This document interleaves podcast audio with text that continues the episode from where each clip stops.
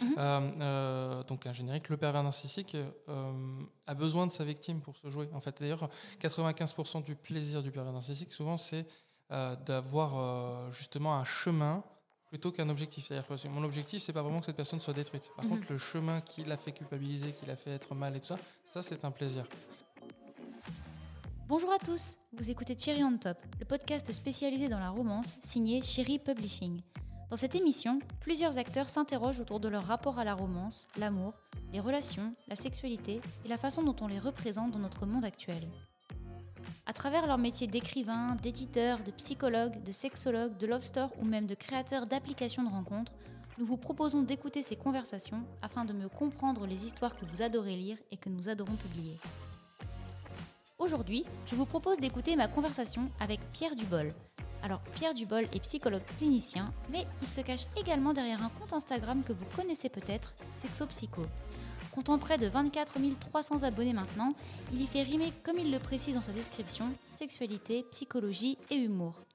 À l'aide de tout un tas de petits outils, de conseils et d'informations, il lève le tabou sur certains aspects de la sexualité et nous en apprend tous les jours un peu plus sur le sujet.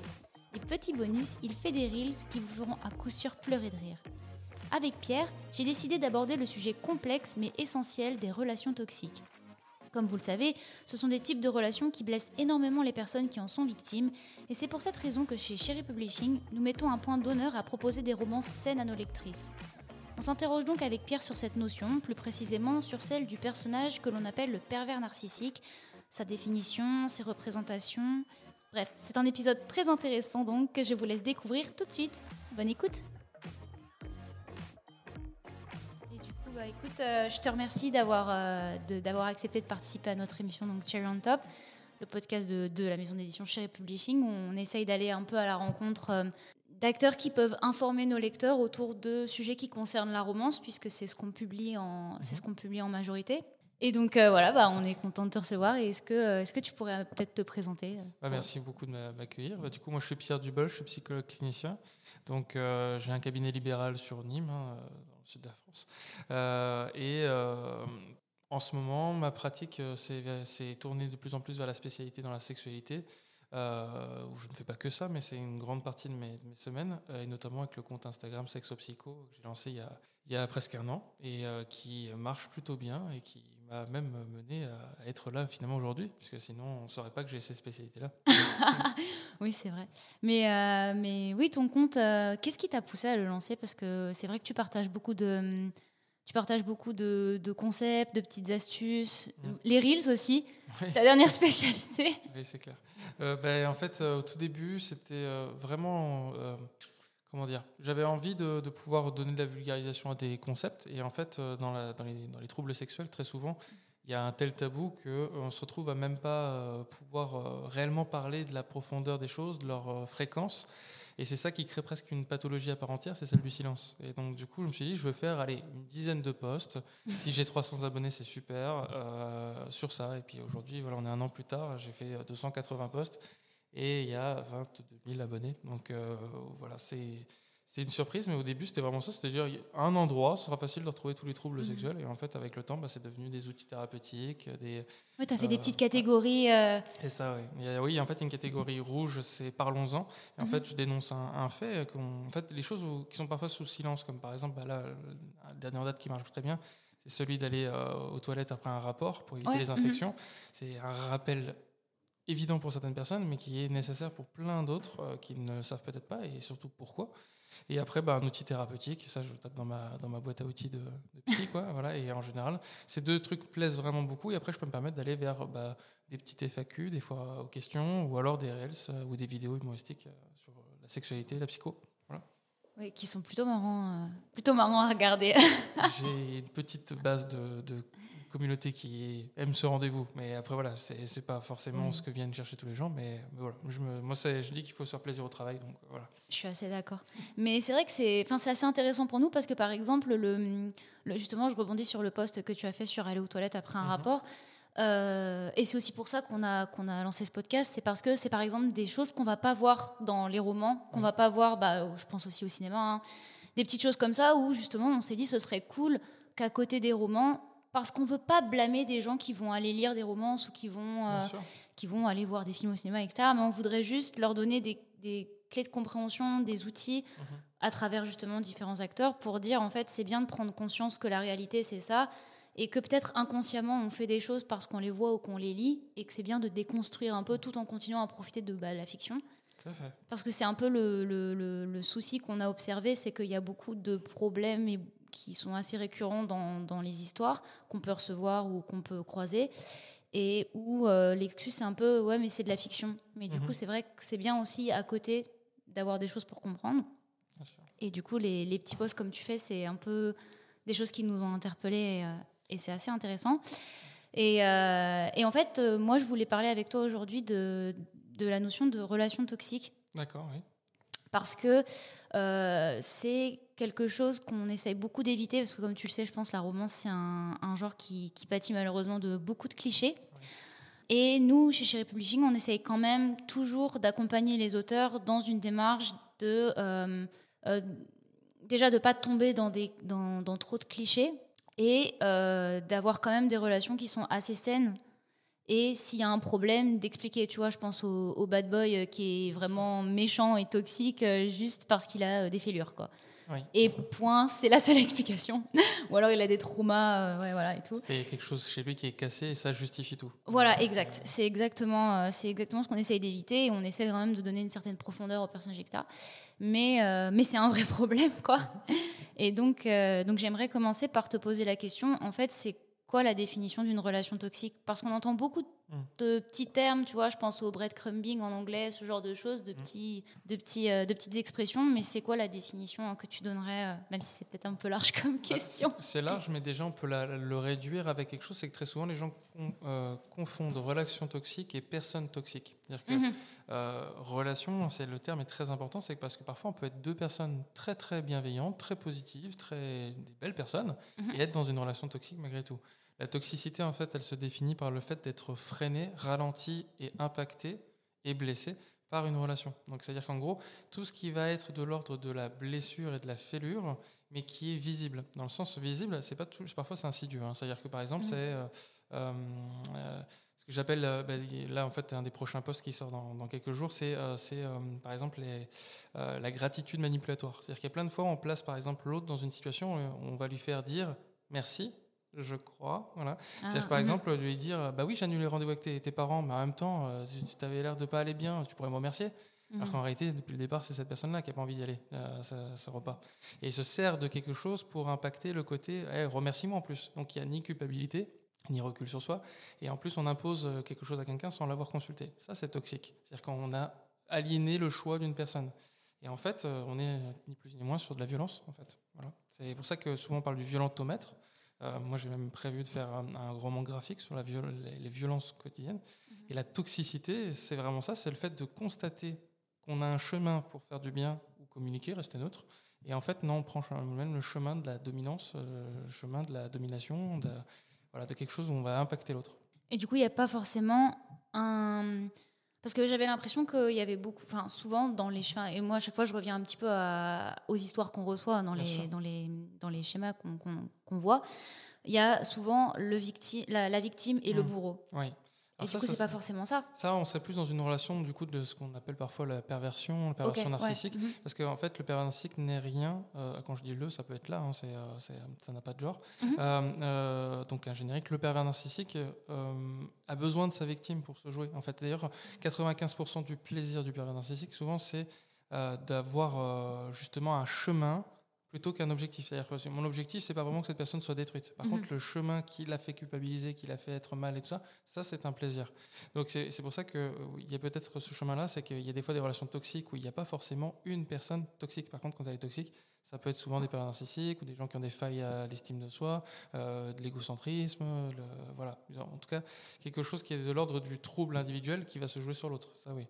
Et hum, est-ce que les, les, les pervers narcissiques, ils, ils ont conscience de ça Alors en, en fait, en général, les pervers narcissiques euh, ont conscience de ce qui est bien ou mal, Ouais. entre guillemets, mais ils ne ressentent pas la culpabilité, en fait. D'accord, ok. En Mhm. fait, s'ils ne le ressentent pas, c'est parce qu'ils ils trouveront toujours quelque chose pour justifier pourquoi ils ont fait quelque chose. Mhm.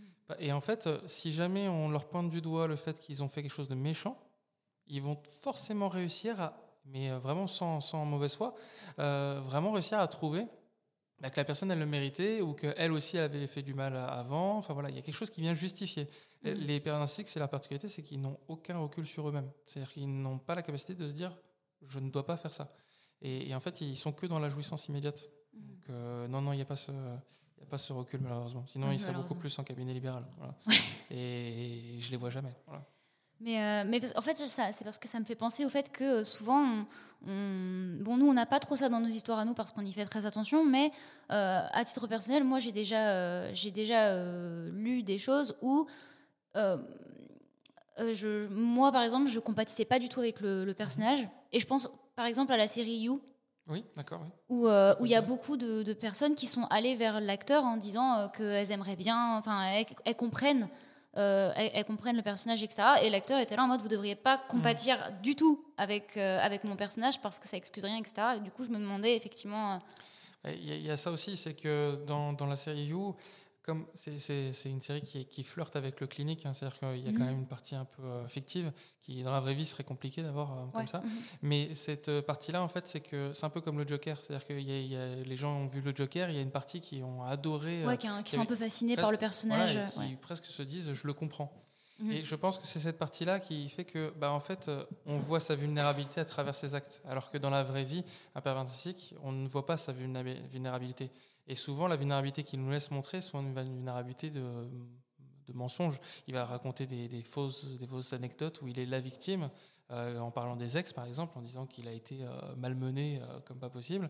Et très souvent, en fait, c'est tout ça qui va faire qu'on lui voit de la vulnérabilité. Et du coup, en fait, les pervers narcissiques, ils sont en deux, axes. Hein. Il, y a, le libidinal, celui qui essaye de... C'est le terme qu'on donne, hein, mais ça, porte mal son nom.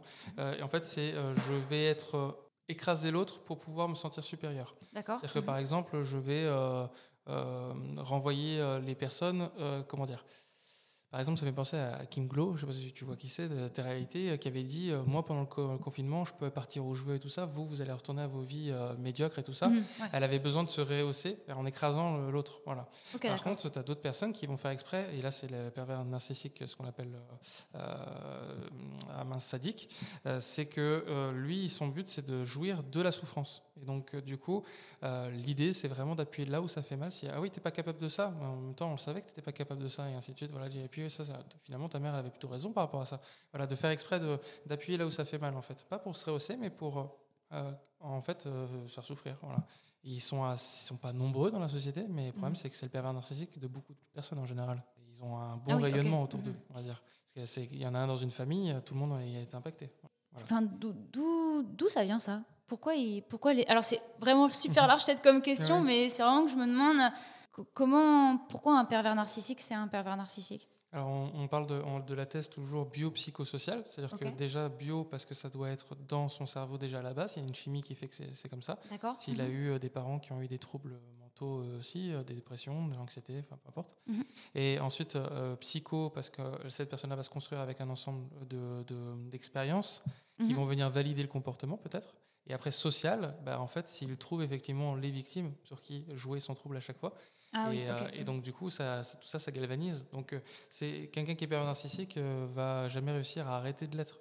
il va peut-être diminuer ses comportements, mais il faudrait qu'il y ait une motivation interne. Et très souvent, en fait, la motivation, elle est externe, dans le sens où c'est les gens qui le rejettent, si jamais ils le repèrent.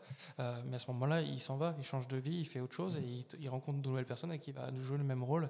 Donc, en fait, un pervers narcissique, on n'aurait jamais vraiment le confronter. Il finit toujours par fuir, en fait.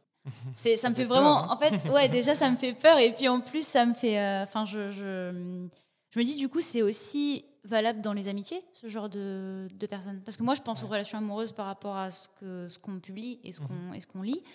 Mais du coup, dans le cercle amical, on peut aussi avoir ce genre de. Bah, en fait, le, le père narcissique, son but, c'est d'être le plus proche possible de la personne. Et en fait, il, il, est, il fonctionne par OK, pas OK. C'est-à-dire qu'une personne si elle me donne du temps, elle me donne de la croyance et qu'elle me montre que ce que je lui dis, ça, ça le porte, ah, ok. Par contre, si un mhm. jour elle commence à dire, ouais, mais là, je pense que c'est pas vrai ce que tu viens de dire, ou alors, euh, oui, lui, il m'a dit de me méfier de toi et tout ça, pas ok. Et en fait, si jamais, imaginons, on est dans un groupe d'amis et qu'il y a une mhm. personne qui commence à être pas ok, eh ben, je ferai exprès de tout faire pour que tout le monde pense que cette personne n'est pas ok. Je vais l'enfermer là. Ah et souvent, dans, dans, le couple, prive des, des- des familles, on prive Mhm. des amis, il n'y a plus personne qui vient à la maison. Parce qu'en fait, euh, ces gens-là sont des potentiels pas OK. Mhm. Donc du coup, on va tout faire pour qu'elle, elle se dise que tout le monde n'est pas OK. Mhm. Que lui, il reste OK. Voilà. Mais on a vu, euh, enfin, il y a, y a une, une romance qui est très connue, euh, dont là le titre ne me revient plus. Je sais que c'est connu parce que j'ai j'ai la couverture en tête en fait, After mais j'ai pas le titre. Non Ah oui, bah voilà, Ah c'est ça. Oui, pardon. Et euh, oui, oui, c'est ça. Je oui, c'est pour ça que je te disais que la couverture me vient en tête parce que c'est toujours la même pour les tomes. Vert et jaune. Euh, oui, c'est ça, je Le- crois. Mais je crois que ça change pour chaque tome. Ouais. Mais euh, oui, il y a ce truc de, je crois, il l'isole un peu de, de ses amis. Enfin, il veut vivre avec elle, mais au bout d'un moment, ouais, donc elle pense que c'est ses amis qui sont contre Mm. le, le petit ami en question, que c'est eux qui devraient pas penser comme ça. Du coup, c'est un peu Il y ce. a le OK, pas OK, et on est encore là-dedans. hein. C'est, euh, je ne réfléchis pas à ce que tu pourrais vivre, je réfléchis à, ce qui, à qui pourrait me contrecarrer. Et, euh, Voilà. et- et ça se sent parfois dans un repas, ça bascule. Une personne qui va, par exemple, euh, dire non, je suis pas d'accord avec toi. En rien qu'une phrase comme ça, cette personne peut devenir pas OK et on et plus la revoir. Oh là là, c'est terrible. Mais bon, en tout cas, voilà, ça reste quand même euh, Ouais. minime dans la société. Mais ces personnes-là, euh, elles vont rencontrer beaucoup de gens Mhm. et elles vont faire beaucoup de marques à beaucoup de gens parce qu'elles elles arrivent à nous convaincre que le problème vient de nous, toujours, Mhm. toujours. Et finalement, quand la relation s'arrête, il y a tout le monde autour qui dit Ah, c'est une bonne chose pour toi, mais on en garde quand même une grosse fissure en général. Bien sûr. Mhm. Et ça met beaucoup de temps hein, de se remettre de ce type de, de personnage. Et, et pourquoi tu pourquoi tu penses que c'est il y, a- beaucoup de personnes qui fantasment ce, ce, type de personnes? Dans les romans j'ai l'impression que le personnage masculin est souvent fantasmé alors qu'ils ont quand même des enfin, ils posent quand même certains problèmes Bon, il y a plein plein de pistes. hein. Euh, du coup, moi, je ne parlerai pas sur le versant psychanalytique parce que c'est Mhm. pas mon domaine, mais sur le versant psychologique, on est dans l'ordre. Moi, j'évoque souvent les, les schémas cognitifs. Euh, c'est en fait c'est plein de choses qu'on répète dans la vie, comme par exemple, euh, bah, une personne qui, par exemple, qui a un schéma d'abandon, euh, imaginons, euh, elle va avoir trois possibilités de réaction. Un schéma d'abandon, c'est-à-dire un dysfonctionnement à ce niveau-là. Il y a plein plein de gens qui ont un schéma d'abandon. Ça se trouve, toi et moi, on a un schéma d'abandon, mais on arrive à le gérer au quotidien. c'est quoi par exemple un, un Un- exemple euh, Un, exemple, bah, c'est euh, bah, j'ai eu mal à gérer. Ça me fait vraiment de mal quand quelqu'un euh, me rejette ou euh, m'abandonne comme ça. Mais ça Ok. me fait pas du mal au point de tomber en dépression. Mais peut-être juste ce qu'il faut pour que bah, pendant 3-4 jours, j'y pense beaucoup. ah donc ça doit être super euh, super courant quoi. Fréquent, voilà. On a les schémas, de toute façon, tout le monde en a et c'est normal. Il y en a 18. Et en fait, bah, il y a des gens, euh, s'il y a une personne qui s'en va, dit Ah, bon, bah, de toute façon, c'était un con, puis hop, il passe à autre chose. Ouais il y a d'autres Mhm. personnes, non, ça les, ça les, vraiment, les altérait vraiment. Euh, voilà, mais c'est chacun sa manière de réagir, c'est comme ça. Par contre, quand on réagit, il y a un, un- du coup un exemple de, de soumission qui va être, bah, je vais me mettre en couple à chaque fois avec des personnes qui me mettent en insécurité, qui m'abandonnent à nouveau, parce qu'en fait, je connais que ça. Exemple de l'évitement, c'est ouais, je préfère être seul que mal accompagné. Du coup, là, tu vois, je prends pas de risque, je me mets à distance, ouais et finalement, bah, on crée un peu les conditions de ce malheur. Et après, euh, quand on a vraiment, vraiment peur de l'abandon, on peut être aussi dans la contre-attaque, c'est oh, je sens qu'il va me quitter, alors je vais le quitter avant qu'il me quitte. C'est-à-dire que Ah je oui, veux tellement ouais. pas vivre Mhm. l'événement que c'est moi qui vais prendre les rênes. Mais ça se trouve, il n'y avait aucune raison pour que la personne nous quitte. Donc voilà, les schémas, c'est plutôt là-dedans que je le vois, c'est que les pervers narcissiques, du coup, s'il y a une sorte de fantasme sur eux, c'est que parfois ils appuient sur les schémas qui nous sont bons. Puis on va pas se mentir, les pervers narcissiques aussi, dans les premiers temps, ils nous vendent pas l'image qu'ils vont nous faire Bien après. Mhm. C'est pour ça que je dis la règle des trois. Et un pervers narcissique se calcule au bout de trois jours, trois semaines et trois mois. Souvent, ils montrent leur vrai visage à ces trois étapes. je savais pas du tout ça Bah, en fait, au bout de trois jours, il y a quelque chose dans la communication qui va changer. Dès trois jours c'est c'est super tôt Parce qu'en fait, il- euh, trois jours, on est le firmament de l'im- de l'importance de cette personne. On- il nous répond à tous les messages. Au bout de trois jours, d'un coup, il y a ah, il n'a pas répondu ce jour-là, ou, ou alors il nous a dit quelque chose qui nous interrogeait, ou alors il, nous, il, a, il a raconté quelque chose de blessant, enfin, qui lui est Oui, arrivé. il y a un changement d'attitude Il y a un truc, euh, il y a un petit switch. Ensuite, trois semaines, là, c'est autre chose. C'est euh, mes envies ont changé, mes besoins ont changé, ou j'ai un problème dans là. C'est encore plus massif. Et après trois mois, et ben là, à partir de là, on peut vraiment être dans la relation toxique. où souvent, les gens qui se disent, bah, c'était bien au début. Souvent, on se rend compte que c'est les trois premiers mois qui étaient bien. Souvent, après, c'est c'est là où ça a basculé. mais du coup on se raccroche au on se raccroche au début quoi Exactement, parce qu'on l'a connu autrement. Et puis surtout, euh, cette personne-là arrive à nous faire croire que c'est nos événements de vie qui nous ont fait changer au bout de trois mois. En fait. Alors, il le dira pas comme ça, euh, sûr, le, ouais. le- le père narcissique, mais, mais il va tout faire pour qu'on arrive à se dire Ah oui, mais c'est vrai qu'en plus, à cette période-là, j'étais pas bien par rapport à, à ce collègue de travail et tout ça. Enfin, on va, euh, c'est un peu comme l'astro- euh, quand on regarde l'horoscope, ouais euh, Mhm. on trouvera toujours un lien avec ce qu'on vient de vivre. C'est l'effet Oui, Barnum. ouais voilà. c'est ça ouais. L'astrologie, c'est quelque chose qui, est- qui peut être prouvé, mais l'horoscope, quand on le lit, on- c'est un effet Barnum. Voilà. Et ben, c'est pareil avec les pervers narcissiques. ça me fait super peur Alors après, voilà, il y a. euh, je pense qu'il y a une vraie sensibilité par rapport à ça de plus en plus dans la société et qu'on sait les repérer. Surtout mhm. maintenant, on arrive beaucoup plus à se séparer des gens plus facilement. Mhm. Et ça, je pense que ça aide beaucoup. Il y a des gens, ils, se marient avec des pères narcissiques, ils restaient toute leur vie. Quoi. Donc, euh, voilà, parce qu'ils n'avaient pas le droit de, Un jour, même s'ils se rendaient compte de ce qui se passait, ils ne pouvaient pas s'en aller. Euh, aujourd'hui, on a vraiment cette liberté de se dire peut-être que on peut subir un père narcissique un maximum trois ans, quoi. Voilà, en moyenne, on va dire. Et c'est déjà bien de pouvoir s'enfuir euh, assez tôt. Voilà. Oui, c'est sûr, trois ans sur une vie au moins. voilà. Bon, après, voilà, le rebond est de trois ou six ans après, hein, évidemment, mais, mais, bon, malgré tout. Mais c'est vrai que dans les histoires, nous, on a parfois des, des, bah, des, personnages qui se séparent euh, parce que justement, il y avait, un, il y avait quelque chose de, de, toxique. Et, euh, et, des lecteurs qui peuvent pas trop comprendre mais il avait enfin il avait des problèmes et tout. Par exemple on a, une romance où les deux personnages ils sont un peu dans un aspect duo duo duel. Il euh, y, a, y a toute une intrigue où, euh, à la fin, euh, au lieu que ce soit par exemple le personnage masculin qui devient roi, parce que c'est une fantaisie, qui devient roi d'un royaume et que le personnage féminin le rejoigne, c'est plutôt l'inverse qui se produit parce que pour, pour un, tout un tas de raisons, c'est plus pratique que ce soit la personne est plus logique que ce soit le personnage féminin qui, qui, qui, devienne, qui devienne reine et le personnage masculin qui va abandonner des choses pour la suivre. D'accord. Euh, et il y a plein de, il y a, y a, eu euh, des retours euh, de, de, certaines lectrices. Après, voilà, c'est une histoire, donc chacun, chacun la prend comme il, comme il veut, mais qui était un peu en mode, mais que la, le personnage féminin avait été un peu égoïste. Mmh. Oui, d'accord. Et que il aurait fallu comprendre que le, il aurait fallu comprendre les problèmes du personnage masculin et, et que ce soit elle qui lâche certaines choses. Et c'est ça, c'est qu'en fait, il y, a une petite injonction euh, mhm. euh, en France, et ça, je pense que c'est quelque chose qui est de l'ordre de notre culture politique euh, au départ. C'est que, hum, et c'est pour ça qu'il y a autant de clivage en ce moment quand les gens s'attaquent sur la bien-pensance et tout ça. Mhm. C'est parce qu'en fait, il y a une injonction à l'altruisme, une injonction à la générosité. Mhm. Et en fait, ce qui fait que du coup, quand on est dans l'altruisme ou la générosité aujourd'hui en France, ça, ça, va presque être considéré comme normal. Et quand on ne l'est pas ou quand on est un peu plus individualiste, ça va être très très très pointé du doigt, ça va être très attaqué. C'est d'ailleurs pour ça que souvent quand une personne réussit bien sa vie en France, euh, elle reçoit beaucoup d'agressivité des gens. Euh, on voit des voitures rayées et tout ça. Si on va dans d'autres pays comme au Canada, euh, si on dit qu'on vient de prendre l'avion en première classe, les gens vont applaudir et dire oh super. Si on dit ça en France, on va sûrement entendre connard. donc, ça va être assez mal lu. C'est pour ça qu'il y a cette injonction là. Et peut-être qu'en lisant ce livre, il y avait le côté non, on a un personnage, on en a compris la complexité, il faut l'accepter et l'accueillir comme il est. La réalité, c'est que moi, en consultation, très souvent, quand je reçois des couples, même si j'ai affaire à deux personnes bien, je, sais, je leur dis très rapidement, je leur dis, vous savez, vous avez aussi le droit de vous séparer.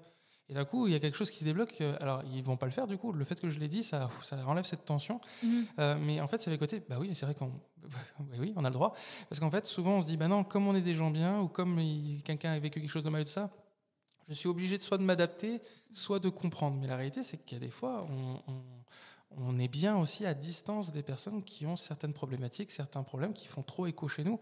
Euh, si on a été en couple avec, euh, voilà, si on a eu le complexe du sauveur euh, pendant trois relations, qu'on a été avec des gens qui étaient cassés et qu'on les a portés, on les a soulevés, puis une fois qu'ils allaient mieux, bah, ils sont un peu éloignés c'est normal qu'à la quatrième relation, on se dise eh ben non, cette fois-ci, je vais m'écouter un petit peu plus, mais c'est pas par égoïsme, c'est parce que j'ai envie de vivre quelque chose qui soit d'égal à égal avec la prochaine personne. Mhm. ça n'efface pas ce que j'ai fait avec les trois autres personnes, donc voilà, je peux être fier de ce que j'ai accompli, mais maintenant, je peux prendre un temps pour m'écouter un peu plus. Et donc euh, voilà, là, je vois un écho à ce que tu viens de dire comme histoire.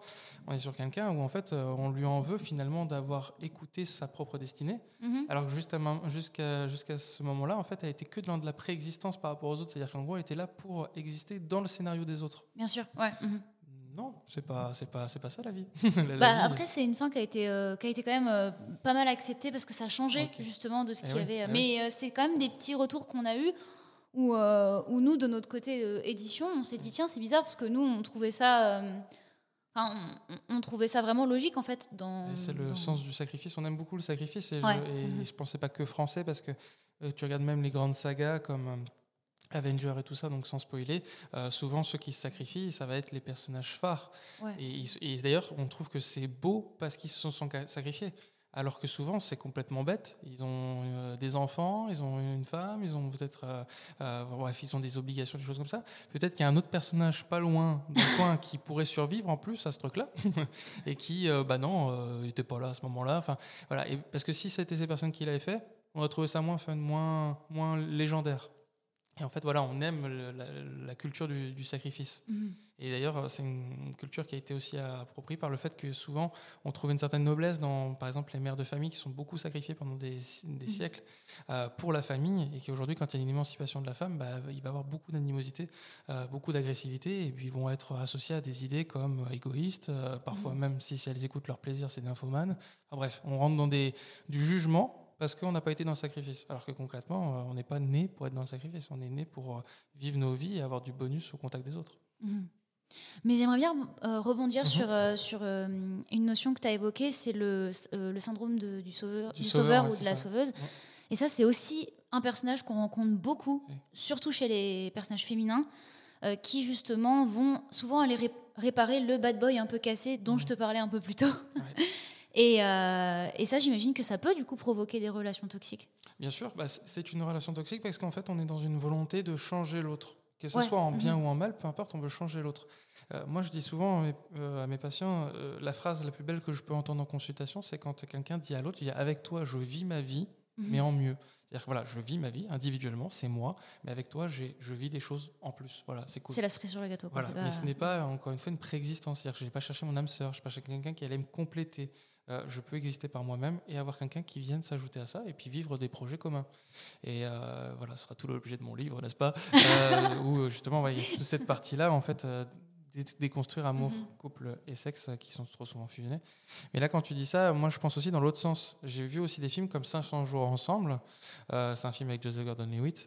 et en fait, il est amoureux d'une fille qui, elle, ne veut pas s'engager en couple elle est claire avec ça, elle est, claire. Et en fait, à l'époque où il est sorti, ce film, je crois que c'était en 2014 euh, euh, ou 2013, et en fait, quand ce film sort, on se dit, waouh, mais lui, il fait tout ce qu'il faut pour elle, il est là, il est présent et tout ça, et elle, elle veut pas s'engager, elle, fait, elle est vraiment pas cool. Et pendant très longtemps, des gens qui regardé ce film se sont dit, tu sais, c'est le film où il y a le mec bien là avec une fille euh, vraiment pas cool, voilà. Et en fait, si on le regarde aujourd'hui, avec tout ce qui s'est passé depuis, avec mhm. l'émancipation et puis avec MeToo et tout ça, aujourd'hui, en fait, lui, on se rend bien compte qu'en fait, il est dans une toxicité parce qu'en fait, il essaye de la changer pour aller vers une norme, un modèle que lui, il a cru. Alors c'est sûr, c'est un modèle d'amour, un modèle de, vie à deux, c'est très beau, hein. mais il la force à aller contre sa nature. Et donc en gros, c'est juste un forceur. Et c'est juste quelqu'un qui est dans une forme d'harcèlement.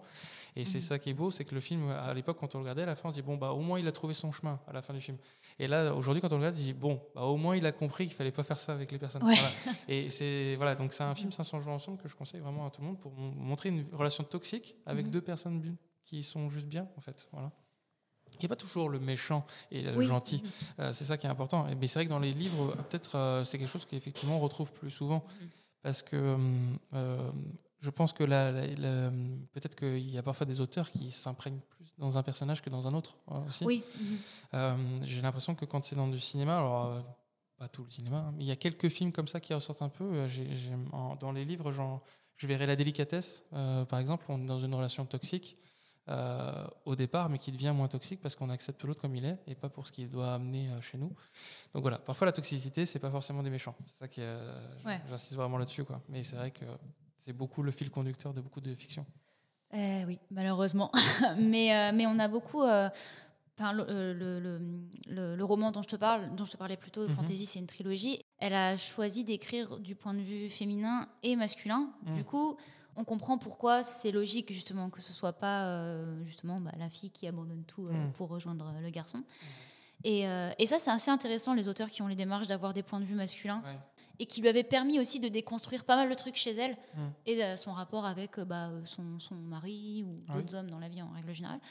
Et du coup, c'était assez intéressant. Ah, c'est vrai que, en fait, en faisant ça, on déconstruit la, notion de, de, bien et de mal, en fait, mhm. on n'est que sur du point de vue. Et, euh, et les points de vue, c'est ce qui permet de développer de la bienveillance pour les gens. Je pense à un film, alors moi, souvent j'aurais des références par rapport à des films, mais mhm. il y a un film sur l'infidélité, par exemple, qui s'appelle Last Night. Donc c'est avec Keira Knightley, Guillaume Canet, euh, Sam Worthington et euh, Eva Mendes. Et en fait, c'est un couple, donc Keira Knightley et Sam Worthington, qui sont très heureux. Mhm. Et, sauf que lui, il part en voyage d'affaires avec son entreprise, et puis elle, elle va rester seule pendant deux jours. Mais tout va bien entre eux. Sauf que lui, il va en voyage d'affaires avec cette collègue de travail qui est Eva Mendes et il y a un jeu qui commence à s'installer entre eux. Et en fait, en une nuit, il se passe quelque chose, c'est que lui, on le voit avec cette collègue et puis elle, elle tombe sur un ami d'enfance avec qui elle, avait de, bah, elle a eu un couple auparavant, ça n'a pas marché, qui est Guillaume Canet. Et en gros, euh, pendant toute une nuit, on les voit être tentés et en fait, toute la nuit, euh, lui, c'est elle, c'est plutôt par le côté émotion, sentiment de ce qu'on a vécu à l'époque. Lui, c'est vraiment l'attirance sexuelle, mais en même temps avec quelqu'un qui a une vulnérabilité. Et en fait, on a envie que ça marche entre eux parce qu'on les a vus heureux au début. Et en même temps, on a envie qu'ils aillent vers cette émotion ah immédiate. Et en fait, ça, place le spectateur. Alors évidemment, si on n'est pas trop sensible à ces notions de fidélité, si on a beaucoup vécu d'infidélité dans sa vie, ce type de film va être douloureux. Voilà, donc il faut peut-être éviter. Mais en gros, on a vraiment envie que les deux écoutent leur, leur envie immédiate. Et en même temps, on se dit, mais non, ah, c'est dommage pour après, quand ah s'ils se retrouvent après, moi, je ne je, veux pas voir ça. Hein, voilà. Euh, et donc, en fait, et donc, c'est vraiment pour montrer que justement, bah, il y a ça aussi la notion de nuisance, le fait de faire mal à l'autre personne dans le couple, elle n'est pas toujours visible ni contrôlable et elle peut être comprise. Et on n'est mhm. pas obligé de comprendre quelqu'un pour l'accepter. Voilà. Bref, tout ça pour dire qu'en gros, très souvent, effectivement, le fait de se sortir de ce point de vue-là, mhm. ça permet de créer plus de bienveillance. Et c'est pour ça que quand on n'arrive pas à être bienveillant avec son partenaire ou sa partenaire, c'est parce que très souvent, on n'arrive pas à sortir de nos émotions à nous. Voilà et de nos codes et de nos apprentissages, notre culture. Ça fait vraiment beaucoup de choses. et, euh, et, du coup, j'aimerais juste, euh, enfin, j'aimerais revenir sur, euh, sur même si on est toujours un peu dans le truc, mais des mhm. relations toxiques. Est-ce que il y a un moment donné où, enfin, quand est-ce qu'on s'en rend compte en fait qu'on est dans une relation toxique? Et est-ce que, alors, j'espère vraiment que la réponse est positive, mais mhm. est-ce qu'il y a du coup un moyen de s'en sortir? Oui. Alors en fait, euh, le moyen de s'en sortir est le moyen qui n'est presque jamais utilisé par les personnes concernées. Euh, et c'est pour ça que bah, plus on en parle, plus les gens vont peut-être pouvoir opter pour ça. Mais euh, comment on s'en rend compte Ça dépend vraiment des gens. Ouais, c'est très rarement les gens extérieurs qui nous font ouvrir les yeux. C'est ce que j'allais dire. On a souvent plein d'amis qui nous disent lui, il n'est pas fait pour toi, il est un peu bizarre. Et en fait, ça enferme encore plus. Et comme lui, va rebondir dessus, euh, la, lui ou elle va rebondir dessus, euh, la personne dans le couple va fermer cette voie d'accès. hop, pas OK. Donc, du coup, en fait, on se retrouve à perdre quelqu'un qui avait repéré les choses. Donc, souvent, on s'en rend compte à force de se dire bah, en fait, on m'a cassé dans mes élans, cassé dans mes joies. En fait, très souvent, les personnes, je vois qui s'en qui rendent compte petit à petit, euh, ils se disent pas un jour, ah oui, je crois que je suis avec ma narcissique. Non, très souvent, en fait, ils se disent, euh, je suis bloqué de partout, et puis d'un coup, ils se rendent compte, ils disent, mais pourquoi je suis bloqué? Ça, je, savais faire ça avant, et ça, je pouvais faire. Et, ça. et là, en fait, tout renvoie à la même personne. Et d'un coup, on fait, ah ouais, mais en fait. Euh, en fait, il faut que je me libère de ça. Et en fait, souvent, ces personnes-là ne se disent pas c'est un narcissique, donc il faut que je me libère. Ils se disent ah oui, mais c'est bête que je me freine juste pour mon couple de faire toutes ces choses. Et du coup, ils vont essayer de relancer une dynamique et elle va être à nouveau cassée. Et c'est là où ils vont dire Ah, ça, c'est pas normal. Ça, Parce que c'est pas normal, j'ai envie, d'avoir, envie de faire un truc, il y a un truc qui me passionne et on me l'a cassé là dans le neuf et je l'ai vu. Là, je l'ai vu hein, qu'on me l'avait cassé en vol. Euh, je, parle d'une passion, je parle d'un truc et on me fait mhm. T'es sûr? Ou alors euh, je parle d'une amie, je fais Oh, tu me comme ça? Ah ouais, tiens, là, ça m'a, mis la puce à l'oreille. Et en fait, après, ben, on, se renseigne, on regarde des livres et tout ça, comme euh, Tant pis pour l'amour, hein, Sophie Lambda, qui est une BD qui raconte du coup mhm. son euh, avec un Voilà. Euh, on regarde ces choses-là, puis d'un coup on fait ah ouais, je suis dedans. On se sent concerné par. ça. Mhm. Mais très souvent, voilà, quand on monte les perversiques et tout ça, très souvent il y a beaucoup de gens qui se sentent concernés par leur ex et tout ça. Mais ce qui est plus fort, c'est de se rendre compte dans la relation où on en est actuellement. Et, euh, et, le conseil que je donnerais souvent, c'est qu'on perd énormément d'énergie à essayer de transformer après la personne pour qu'elle ne soit plus pervers narcissique. Ouais. Mhm. de lui montrer ses incohérences ou alors de lui montrer tous ses mensonges. Enfin, on essaie de la faire progresser ou reconnaître. Ça n'arrivera jamais. C'est vraiment pas possible. Ce n'est pas possible. Cette personne-là ne peut pas reconnaître. Euh, moi, j'ai vu une situation où je pouvais craindre pour un patient parce qu'un jour, il voulait confronter euh, son père qui était pervers narcissique avec tous les mensonges qu'il avait. Mhm. Sauf qu'il m'a dit oui, je vais aller à un endroit, je vais lui dire que j'ai dit à personne, comme ça, il sait qu'il n'est pas en danger, tout ça. Et la réalité, c'est que même si c'est son père, il aurait très très bien pu le faire disparaître. Mhm. Euh, dans ce moment-là, les pervers narcissiques sont peut vraiment aller dans l'extrême, dans, dans, des choses on ne peut pas calculer, c'est imprévisible. Et, euh, et, ou alors, après, après, appeler toute la famille et dire qu'il est devenu fou, que, voilà, on ne le rend pas OK, encore une fois. Donc, mhm. faire euh, dire, oui, il est venu, il m'a menacé, il m'a frappé et tout ça, alors il n'a rien fait tout ça, mais du coup, tout le monde se retournerait contre lui. Voilà. C'est, voilà. Donc, en fait, le meilleur moyen, c'est de créer une barrière, de fermer, de couper les, les ponts totalement. Par exemple, j'avais deux patientes. J'avais une patiente qui avait euh, du coup un, un pervers narcissique euh, chez elle et euh, elle a réussi à trouver la maîtresse de son pervers narcissique. Et en fait, elles se sont rencontrées et là, elles se sont rendues compte qu'elles avaient exactement le même discours, exactement le même vécu, qui leur faisait subir les mêmes choses et tout ça. Et elles ont pris une photo en selfie, elles lui ont envoyé et elles ont mis on sait, juste ça. Et ben, il a disparu de la circulation. Elle est rentrée, il était, il avait plus ses affaires, il était plus là et tout ça. Il est parti. Voilà. Et on ne peut pas supposer qu'il soit suicidé, ce monsieur-là, parce que père narcissique sous-entend qu'il y a trop grosse faille narcissique pour en arriver mhm. là.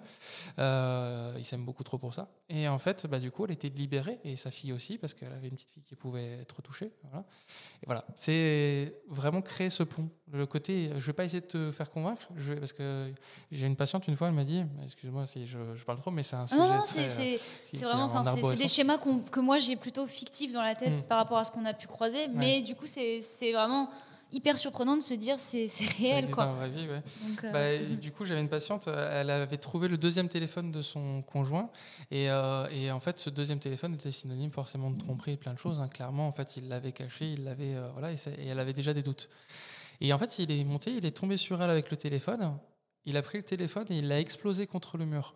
Et là à partir de là il a été dans un négationnisme. C'est-à-dire qu'en fait, à chaque fois qu'elle parlait de ce téléphone-là, il dit Mais de quel téléphone tu me parles? Je ne vois pas du tout de quoi tu me Mais premier degré, oh, hein, vraiment. Ah oui, donc lui, il y croyait. Il euh, vraiment, il dit Mais de quel téléphone tu me parles? Premier ah, C'est dingue ça. Et en fait, à force de lui dire ça, elle aussi, elle a fini par se dire mais j'ai peut-être rêvé, peut-être que j'ai cru que ce téléphone il allait mais je me rappelle l'avoir eu dans les mains pourtant. Enfin, je, non mais ça se trouve c'était dans un rêve. En fait, il avait tellement convaincu de ça qu'elle a fini par penser qu'elle avait fabulé. Et la réalité, c'est que non, il y a encore la marque sur le mur. Euh, mais en fait, euh, on, il nous lobotomise pour qu'on oublie vraiment euh, ce qui est tendancieux, ce qui va être euh, la dynamique de mensonge. Et ils nous disent, mais non, mais ça c'est toi, enfin non, tu as cru, enfin voilà. Et c'est pour ça qu'ils sont très forts, c'est parce que euh, même des personnes très fortes, euh, très douées intellectuellement, peuvent être retournées par, par leur technique en fait, de conditionnement. Mais c'est vrai que enfin, nous, c'est vraiment quelque chose qu'on évite, quoi, parce que enfin, à titre, je pense, nous, toutes les personnes qui sont dans l'équipe de Publishing, à titre personnel, on a tous, je pense, croisé des romances comme ça.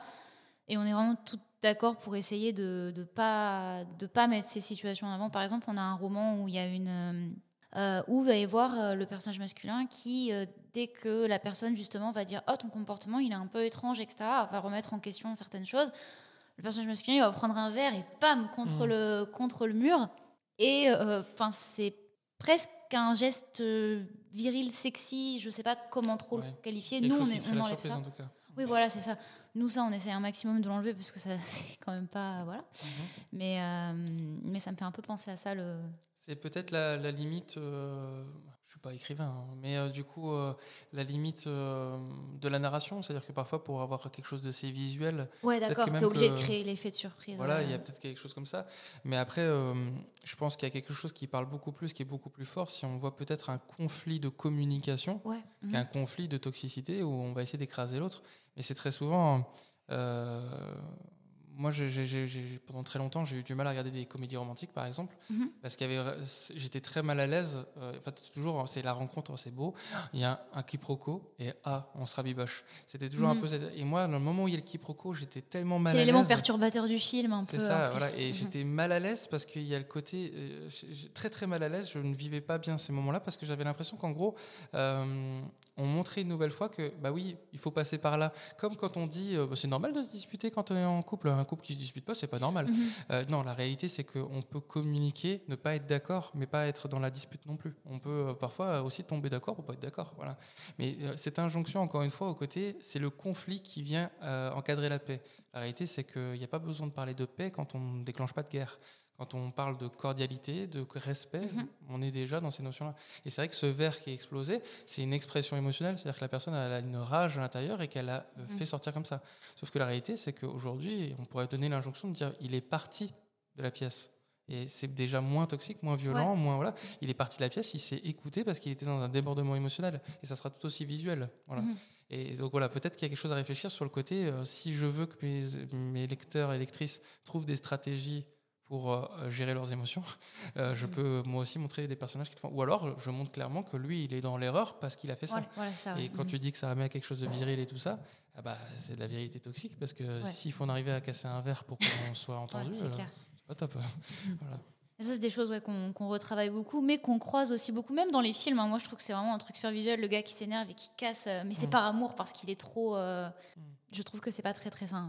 L'expulsion des émotions, euh, en fait, et, en plus euh, chez les, chez les femmes en général, quand euh, une personne va exprimer ses émotions, on va Mhm. très vite à catégoriser. Ça va être quelqu'un qui va être traité de folle, d'hystérique. Enfin, oui, voilà. c'est vrai ça. Et Mhm. quand il s'agit d'un homme, d'un coup, c'est ouais, tu renvoies effectivement un côté virilité, tout ça. Euh, pour moi, une scène qui montre bien ça, c'est sur la route de Madison avec Clint, Eastwood, Clint Eastwood et Meryl Streep. Il y a un moment, en fait, il comprend euh, d'une certaine manière qu'il pourra pas avoir ce qu'il veut, Mhm. Euh, et en fait, il y a une rage qui monte clairement, une frustration. Mais en fait, il, le personnage, on le voit en fait, il arrive dans sa voiture et on le voit baisser la tête. Et là, en fait, cet abattement, il montre beaucoup plus de choses que s'il Mhm. avait claqué sa porte de, de- de- de camion. Souvent, l'expression de la colère par lancer un verre et tout ça, ce sont des systèmes de communication. Mhm. C'est-à-dire qu'en gros, c'est je, si je suis devant toi et que, et que je, fais, je boude, je t'envoie de la communication.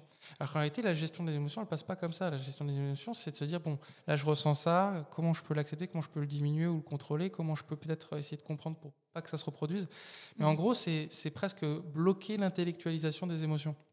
Et donc, c'est un nivellement par le bas. Euh, on a eu un, un autre roman, désolé, moi je te prends beaucoup d'exemples de romans qu'on a, euh, qu'on a à chaque fois. Ça permet en plus de confronter un peu les films et les livres, c'est assez intéressant.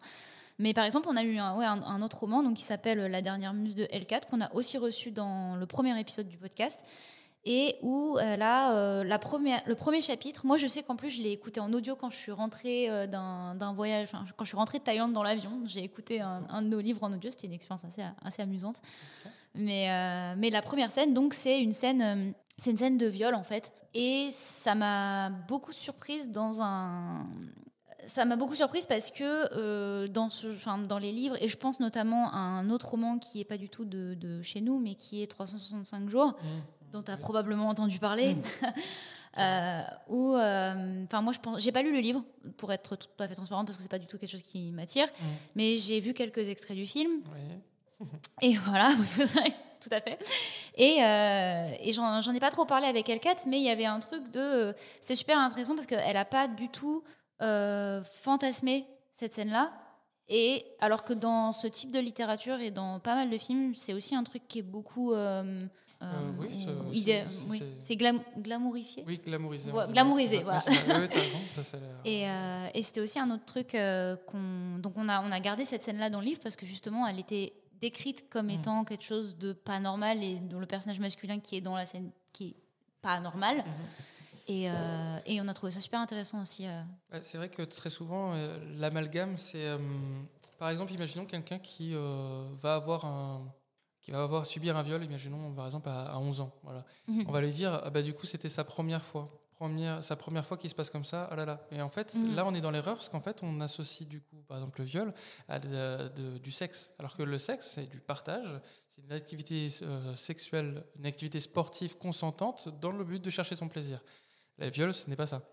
Viol, c'est de la violence. D'ailleurs, ça a la même racine, viol, Oui, violence. voilà. Mhm. Euh, et c'est pour ça que dès l'instant où on décrit la chose comme un fait de violence, c'est bon. Par contre, si on le décrit comme un fait romantique, un fait... euh, Passionné un peu. euh, Ouais, un- mhm. parce que même la personne qui est dans l'acte de, de violer, elle est même pas dans quelque chose qui est de l'ordre de la sexualité. Elle est dans sûr. quelque chose de, de l'ordre de la paraphilie, c'est-à-dire du coup le fait de, de, de posséder, de contrôler, euh, de faire subir. Voilà.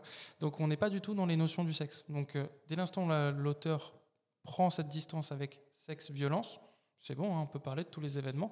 Et oui, on les glamourise parfois avec le côté, euh, elle a dû réfréner hein, euh, le fait qu'elle qu'elle, ça lui a plu. Non, ça ne plaît pas de, de perdre le contrôle, ou alors euh, seulement si on l'a décidé au préalable avec la personne, dire voilà, j'ai envie de perdre le contrôle, d'être en soumission. Mhm. Mais là, quand il s'agit d'un viol, il n'y a pas de, y a pas de prérequis. Voilà. Oui, c'est clair. Mais oui, je, désolée, je me suis éparpillée un peu, non, mais c'est vrai que ça, bien. ça, ça m'y a fait un peu, euh, un peu penser dans, dans, dans la catégorie. euh, on, on on essaie de mettre en avant des choses plus saines. Après, ne pas le Euh, montrer, parce qu'il y a des personnes qui vont peut-être opter, opter pour dire voilà, arrêtons de mettre des, des scènes comme ça dans les romans, ça. Oui. Euh, c'est quand même bien de donner une visibilité, Mhm. parce que peut-être que d'un roman, effectivement, on peut commencer avec un viol, et après se rendre compte que cette personne-là, du coup, de cette expérience-là, elle arrive aussi à en tirer des choses Oui. pour se protéger de choses peut-être moins graves dans la vie de tous les jours. Mais voilà, donc ça veut dire c'est horrible, mais j'en fais quelque chose de porteur, je transforme quelque chose. Moi, je dis jamais c'est super que ça vous, ayez, soit- ça vous soit arrivé. Je dis toujours, par contre, je dis, ça vous est arrivé, maintenant il faut passer dans, l'acte, dans le moment de l'acceptation. Et l'acceptation, ça passe par en faire un sens commun pour autre chose. Voilà. Et là, euh, si le livre part sur cette base-là, peut-être que.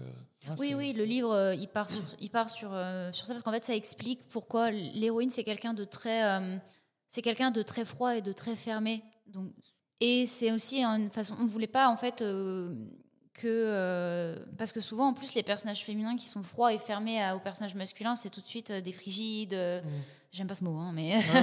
Oui, des- ça, et du coup, ouais. c'est pour ça que cette scène, elle a été gardée aussi. Et oui, ça, ça m'y a fait penser, euh, sans- enfin, par rapport à ce que tu disais euh, juste avant. Et du coup, j'aimerais, euh, j'aimerais revenir sur euh, comment tu fais en fait pour te sortir d'une d'une relation toxique. Est-ce que, alors, je, je- bien sûr sans, sans trop de précision, mais est-ce que tu as déjà eu des cas de personnes qui sont dans une relation toxique qui vont justement euh, en thérapie et pour qui ça marche à la fin? En général, les personnes qui sont toxiques, euh, vraiment pour une autre, n'arrivent jamais à pousser les portes d'un cabinet. Ouais. D'ailleurs, très souvent, quand j'ai une, patient ou, une patiente ou un patient qui est euh, concerné, qui a un compagnon euh, toxique et tout ça, euh, très souvent, je leur dis, il peut venir la prochaine séance si vous voulez, vous pouvez l'accompagner, tout ça. Et puis eux, ils sont vraiment, vraiment chauds en général. Mais comme par hasard, quand ils vont l'exposer à leur compagnon, ça va être tout de suite, moi, je vais devenir pas OK. C'est-à-dire qu'ils vont tout faire pour me Ah rendre oui. à ouais, non, Mhm. ton psy, ou alors les psys, ou alors machin, euh, où c'est plus subtil. Parfois, ça peut être euh, on, on y va, on y va, et puis, euh, et puis d'un coup, les jours d'avant, il y a des conflits. Je dis, mais tu vois, ça, c'est, à tous les coups, c'est parce qu'on doit aller chez ton psy, et ça, ça te met dans une, dans une posture, je te sens hyper agressif avec moi. Voilà, ça va être beaucoup de choses comme ça. Ou alors, ça va être bah, une annulation au dernier moment, en fait, comme par hasard, la, la personne arrive toute seule. Voilà. En tout cas, ils passent jamais euh, les portes. Vraiment, je les trouve pas. Par contre, moi, je fais des groupes thérapeutiques de personnes qui sont en couple avec, euh, en couple ou qui ont été euh, avec des pervers narcissiques dans leur l'environnement. Et à chaque fois, je fais exprès, c'est que je prends toujours. Moi, je suis un grand malade hein, quand je fais ça, mais c'est que je prends cinq euh, patients ou patientes, mais la plupart du temps, c'est souvent des patientes.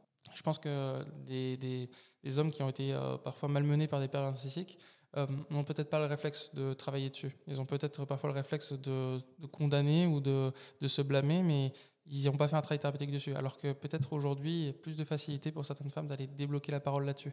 Mhm. Euh, en tout cas, c'est ce que je constate dans mon cabinet. C'est peut-être pas vrai partout, mais en tout cas, voilà, c'est ce que je vois. Et dans les groupes thérapeutiques, souvent des femmes, du coup. Et euh, je fais exprès, je prends une patiente qui ressemble beaucoup à ce que m'a décrit de la maman d'une autre patiente, mais qui n'est pas toxique, mais, euh, mais euh, voilà, qui est sa maman. L'autre, euh, du coup, euh, fait un rebond. Elle ressemble beaucoup à son compagnon dans son fonctionnement et tout ça. Je fais tout pour que finalement, on ait l'impression qu'on peut faire corps avec une personne qui ressemble à quelqu'un de notre entourage. Et quand on fait ça, d'un coup, on se dit, mais elle, elle a réussi à avoir un problème avec un pervers narcissique. Mais ça veut dire que si elle, elle a eu ça, moi, c'est logique que j'ai eu aussi. Parce qu'en Mhm. général, c'est des femmes qui ont une bonne situation, enfin, peu importe, hein, mais elles ont une situation qui est claire, elles, sont, elles, se, elles se portent plutôt bien, elles ont un bon vocabulaire. Voilà, il n'y a rien qui vient signer le côté, oh, oh, bah, c'est en même temps, euh, c'est normal que cette personne. Voilà, elles peuvent pas blâmer l'autre, elles peuvent que être dans le côté, bah, en fait, on n'est que sur cinq femmes tout à fait normales, classiques, euh, basiques. Et elles ont quand même subi ça. Ce qui prouve bien qu'en gros, c'est pas la victime qui définit le bourreau, c'est vraiment le bourreau qui a trouvé sa victime et c'est tombé le mauvais jour, le mauvais moment sur cette personne. Voilà. Donc au final, oui, il, vaut mieux, il vaut mieux couper à la fin avec la personne. euh. Couper les ponts. Mais après, euh, c'est toujours pareil, c'est que quand on essaie de couper, souvent les personnes me disent oui, mais du coup, il est revenu à la charge. Ou il est... En Oui, fait, euh, mhm. il faut couper avec juste un élément, dire voilà, je sais que tu es un pervers narcissique. Je ne veux plus te parler, mais ne pas essayer de convaincre la personne qu'elle est un pervers narcissique. Voilà. Dire Mhm. euh, oui, Juste se protéger soi, du coup. C'est ça. Mais voilà, et souvent les gens, je leur dis, mais s'il faut envoyer un SMS pour la rupture, on le fait, il faut se protéger en fait, on s'en fiche. euh, dans, dans cinq ans, on se dirait que cette personne-là, elle méritait peut-être pas autant d'égards euh, que ce qu'on a fait, de, de l'attendre le soir, d'en parler directement. Euh, on est sur une relation où en fait il y a un besoin aussi de ressortir de l'eau. Donc souvent, quand les personnes en arrivent là, la manière, on s'en fiche un peu. hein. Ce qui compte, c'est, allez, on souffle. Mais ces personnes-là, toute façon, les personnes narcissiques, très souvent, ils n'ont pas qu'une personne. Ils ont plein de petites situations à droite à Mhm. gauche, des, potentiels aussi. D'ailleurs, pervers narcissique, il a aussi ça souvent. Ce qu'on observe, c'est que dès l'instant où une relation est finie, il reprend son répertoire, il cherche et en fait il fait une liste de toutes les personnes avec qui il pourrait être à nouveau. Voilà. Euh, il va pas rester longtemps célibataire. Le but c'est de, retrouver vite quelqu'un, euh, voilà, quelqu'un à investir, quelqu'un à avoir à son crochet. D'accord, ok. Ah, je savais pas du tout ça que c'était ce genre de. Enfin, je savais pas qu'il y avait cet aspect euh, avoir d'autres options. Ah si, toujours avoir des crochets partout, des relations partout, et d'ailleurs des relations aussi parfois qui vont être plus ou moins montrées ou pas, aussi pour créer plus ou moins une insécurité chez le partenaire, justement pour dire voilà il y a telle personne, hop la petite insécurité qui monte, hop c'est bon, je ne reparle plus, ah quoi, elle, elle, reprend la confiance, hop je vais lui reparler de telle personne, telle personne, voilà c'est voilà, c'est permanent, c'est de la manipulation en fait. On est sur un, tout le temps garder le contrôle sur la situation et on le fait peu importe le moyen. Et du coup, est-ce que pardon Ça fait peur. Oui, je, bah, sens que d'un coup, je, je, sens la chair de poule venir jusqu'à moi. oui, parce qu'en fait, ça me refait, euh, ou alors ça me fait penser à des choses que j'ai que j'ai lues et quand j'étais aussi, ça me fait penser à des choses que j'ai lues quand j'étais plus jeune et peut-être que moi aussi j'ai glamourisé et que maintenant je me dis, oh, quel enfer. Et, euh, mais parce qu'on n'imagine pas que ce genre bah de personne existe. Et même quand mm. on l'imagine, j'ai encore des personnes qui me font Mais du coup, qu'est-ce qu'on peut faire pour l'aider oui, voilà, moi c'est surtout ça aussi où je me dis, je pense que je me dis, enfin, des, des, j'ai quand même parfois la petite idée de me dire, ah mais c'est quand même des gens qui vont pas bien. Mm. Et, et, et, quand, et je le sais, et du coup c'est dommage de pas pouvoir aider la personne. Alors qu'au final je pense que c'est pas le c'est pas notre rôle. Mais, euh, mais c'est vrai qu'il y a cette petite idée. Je pense qu'il y a dans beaucoup de, livres aussi il y a le personnage féminin qui se dit ça. Et donc euh, ça évite euh, les ruptures c'est ça c'est peut-être la, la, petite différence qu'il faut faire c'est que c'est pas des personnes peut-être c'est des personnes qui vont pas bien je m'exprime peut-être mal, hein, je suis désolée. Non, non, c'est ça, c'est sûrement des personnes qui vont pas bien. Mais par contre, il faut surtout pas se tromper, ce ne sont pas des personnes qui vont mal. Dans le sens où euh, ils sont pas dans un sens dans leur vie qui est très commun, ils sont pas dans quelque chose où euh, ils, se, bah, ils, vont, ils vont vivre un beau moment et hop, ils vont bien. Non, eux, ils vont se nourrir d'autres choses. Mais par contre, ce qui est sûr, c'est qu'ils ne sont pas malheureux, ils sont pas tristes, ils sont pas. En fait, les émotions, elles sont vraiment très, très, très, très calmées. Mhm. Et finalement, les émotions fortes, c'est celle d'avoir réussi à contrôler une situation, la jouissance de cette euh, situation. Donc, on n'est pas dans quelque chose où clairement la personne va être mal d'avoir fait le mal ou mal de voir quelqu'un mal faut pas s'inquiéter pour eux, entre guillemets, j'ai envie de dire. C'est, des mm. personnes, c'est leur mode de vie, leur mode de fonctionnement. Ils trouveront toujours un endroit pour l'exprimer, mais euh, voilà, il faut vraiment pas s'inquiéter pour euh, ces personnes. C'est pour ça qu'on a un peu ce réflexe de dire, mais comment on peut euh, oui. aller le, décoincer de ça? Mais en fait, c'est parce qu'on a l'impression qu'on doit sauver une personne qui est dans, dans le faux. Mais cette personne-là, c'est sa réalité. C'est comme si moi, je voulais absolument te convaincre que cette table, elle est noire alors qu'elle est blanche tu sais qu'elle est blanche, on t'a appris qu'elle est blanche, mais si je te dis non, non, elle est noire, elle est noire, il y a un moment, tu ne voudras jamais l'apprendre que c'est blanc, parce que tu vas te dire, je vais être en inadéquation avec tout le reste du monde. Et eux, leur monde, c'est de manipuler. Ils ne peuvent pas accepter que tu leur sortes de ça. Mais euh, ok, bah, je pense que ça va, je pense que c'est quand même un échange qui va être assez intéressant pour nos lecteurs, parce que bah, ils lisent pas que nos livres, mais euh, et du coup, j'espère que ça va pouvoir euh, leur donner des clés de compréhension pour ne pas trop euh, ou alors même reconnaître des, schémas que potentiellement ils peuvent vivre à travers des choses qu'ils lisent, en écoutant cette conversation, j'espère. Et j'aimerais te demander, parce que ça va doucement être la, la fin de, notre échange, oh. mais, euh, mais j'aimerais te demander, en fait, est-ce que, euh, parce que j'ai du coup j'ai un peu compris que tu étais quand même peut-être un peu cinéphile dans l'âme, est-ce que tu aurais des œuvres, je dis œuvres parce que du coup je compte aussi les livres, déjà t'en conseilles quand même pas mal sur ton, sur ton compte mhm. Instagram. Euh, est-ce que tu aurais quelque chose à conseiller, à lire ou à regarder pour euh, des gens qui seraient déjà soit intéressés par le sujet mhm. ou qui se rendent compte peut-être de certaines choses en écoutant la conversation ou quoi? Est-ce que tu aurais des choses à conseiller euh, vers quoi se tourner? Oui, tout à fait. Je m'en vais voir mes fiches. donc, conseiller sur quel domaine du coup, plus exactement? La toxicité, tu veux dire? Oui, je pensais plutôt à ça. Alors en fait, moi j'en donnerais plusieurs. le premier qui me viendrait, en fait, moi les idées que j'ai, c'est surtout sur de la toxicité, mais qui est la toxicité invisible, celle qui est encore plus insidieuse et qui fait encore plus mal. La première, ce serait celle euh, d'un film que j'aime beaucoup, mais qui n'est pas forcément facile à capter pour beaucoup de gens. Mhm. C'est Don John. Donc c'est un film de Joseph Gordon-Levitt avec Joseph Gordon-Levitt, donc le même dans sa ah. J'ai pas entendu des bonnes choses sur ce film, moi. En fait, voilà, parce que souvent il regardait dans sa première lecture. Et du coup, je vais te donner la deuxième lecture. C'est qu'en fait, c'est un film où c'est un garçon euh, qui regarde du porno tous les jours, qui mhm. euh, du coup se masturbe à chaque occasion. Et en fait, il est dans ce rituel en fait de, draguer les filles en boîte, les ramener, faire l'amour avec elles, mais c'est pas assez. Et après, il euh, du coup regarde du porno. Et le film montre à l'extrême ça. Et on voit qu'il rencontre une femme, donc c'est Scarlett Johansson. Et pour elle, il est prêt peut-être à arrêter le porno, prêt à, prêt à arrêter la masturbation et tout ça. Et vraiment, on voit que peut-être il va devenir plus normale, entre guillemets. D'accord, ouais. que la réalité, c'est sa relation qui est totalement toxique et les attentes de Scarlett Johansson qui sont totalement toxiques. Elle est dans quelque chose d'une romantisation à tout prix, euh, une fermeture des émotions, des besoins. Elle ne veut absolument pas qu'il fasse son ménage. Euh, elle veut qu'il reprenne ses études parce qu'il doit faire des études, sinon euh, il n'est pas prestigieux. Euh, elle doit absolument le présenter à toute sa famille. Si jamais il dit que les films d'amour, c'est bête, il se fait déboîter. Bref, on est sur quelque chose de très toxique et en fait le film montre énormément ça à l'extrême pour ensuite montrer à quel point bah, le sexe c'est pas ça, les relations amoureuses c'est pas ça, c'est s'abandonner en l'autre et c'est ça qui est important. Souvent les gens qui n'ont pas aimé ce film-là, c'est les gens qui n'ont pas qui ont pas regardé jusqu'au bout. Ah, en oui, fait c'est souvent c'est dans le dernier quart d'heure que tout se joue et que là on voit vraiment pourquoi on a été si loin dans ce film. Voilà. Et surtout c'est important de le regarder euh, euh, en étant bien concentré, en ne coupant pas et en voyant bien ce système de répétition. Et c'est ce qu'on a dans les relations toxiques, c'est qu'on se ré- on répète, on répète, on répète. Et il y a peut-être une personne qui peut faire la différence, d'un coup nous montrer est-ce que c'est réellement la sexualité, est-ce que c'est réellement la fidélité, réellement le couple. Voilà. Mhm. Et donc voilà, c'est un film, il n'est pas portée de tout le monde dans le sens où, bah oui, quand on le regarde en premier degré, euh, on voit juste un gars qui regarde du porno. Ouais, J'ai eu du mal à le finir, moi, c'est pour ça. Voilà, et en fait, euh, le, le- c'est le dernier quart d'heure qui vient vraiment poser ça. C'est-à-dire qu'on est sur des aspects de vulnérabilité et de. Ça peut être intéressant de voir parce que si tu l'as regardé quand il est sorti, de le regarder aujourd'hui, voir peut-être ton œil a changé aussi. Oui, Euh, c'est très probable. je ouais. pense que ça aussi, ça- c'est- ces films-là qui ont vraiment pas souffert de, de, de MeToo et tout ça, c'est même tout l'inverse. Je pense que ça a réhabilité le côté. Eh oui, on va replacer la place, on va redonner de la place aux femmes, mais on va aussi redonner de la place aux hommes. Et ce film-là montre que les deux, ils sont complètement oubliés. Voilà. Donc il y a ce film-là, mais un peu plus classique, je dirais, de regarder Heure, donc Bien de sûr. Spy Jones, là qui montre en fait clairement comment on peut investir une relation amoureuse et évoluer dans cette relation amoureuse et presque en vouloir à l'autre d'évoluer. Donc ça se voit autant. Alors pour ceux qui connaissent pas, c'est euh, un monsieur qui tombe amoureux euh, du coup euh, d'un système d'exploitation dans son téléphone. Donc c'est Joaquin Phoenix et Scarlett Johansson, encore elle. Et en fait, à regarder en VO absolument.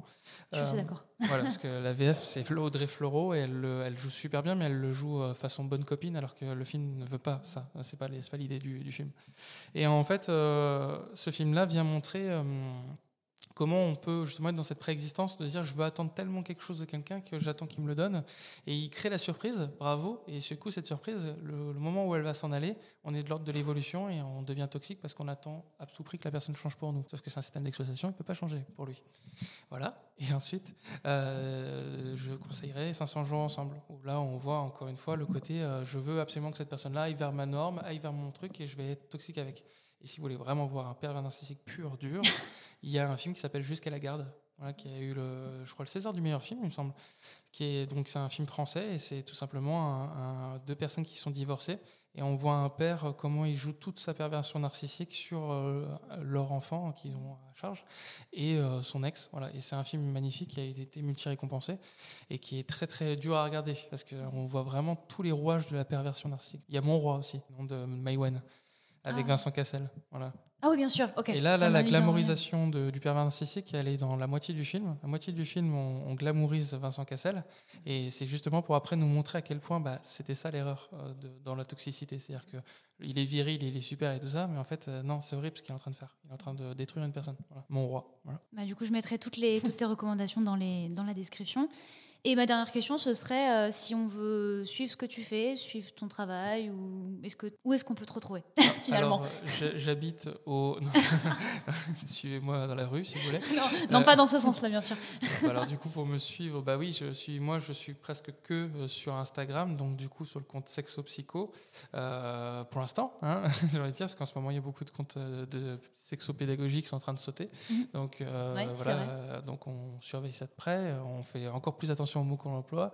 Euh, Là ça fait euh, je pense deux semaines que j'ai pas utilisé une seule fois le mot pénis et sexe parce que justement on fait attention aux algorithmes.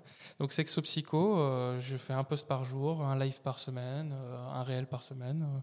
voilà, il y a de tout. Et après, bah, bientôt en librairie, peut-être, puisque là, il y a le livre en cours avec Chéri Publishing, donc qui reprend la triade limitante. Et, et puis après, voilà, j'ai un autre projet à côté, un roman graphique sur les violences dans le couple. Mhm. Voilà, avec mon illustratrice. Bah écoute, je te remercie encore une fois d'avoir pris de ton temps pour, euh, pour Ah, merci euh, répondre à ces petites questions. Et puis, bah, si jamais on a des questions de la part de nos, de nos lectrices, euh, je les Oui. redirigerai vers. C'est un euh, sujet très vaste, donc ouais, euh, il, apportera forcément. Et sachant que, bien sûr, j'ai donné des généralités aujourd'hui Oui. et que ça ne peut pas refléter le vécu de chacun. Donc euh, voilà, si jamais il y a quelqu'un qui trouve qu'il y a une différence avec son propre vécu, euh, je peux totalement l'entendre et, et je m'excuse par avance pour ceux qui trouveraient que j'ai trop pris de généralité, justement. Oui, non, bien je sûr. me suis basé sur mes patients principalement, on va dire. Ouais, moi je me suis basée sur de la fiction, Bon, donc bah, euh, sur des personnages fictifs. Donc, euh, donc voilà, bah écoute, je te remercie, euh, je te remercie Avec beaucoup. grand plaisir. Merci beaucoup.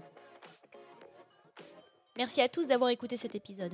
Si vous souhaitez suivre Cherry on Top, n'hésitez pas à vous abonner à l'émission via Apple Podcast ou toute autre application de podcast que vous préférez utiliser. Et à nous laisser 5 étoiles et un petit commentaire, ça nous aiderait à faire grandir le cerisier. À bientôt pour un prochain épisode.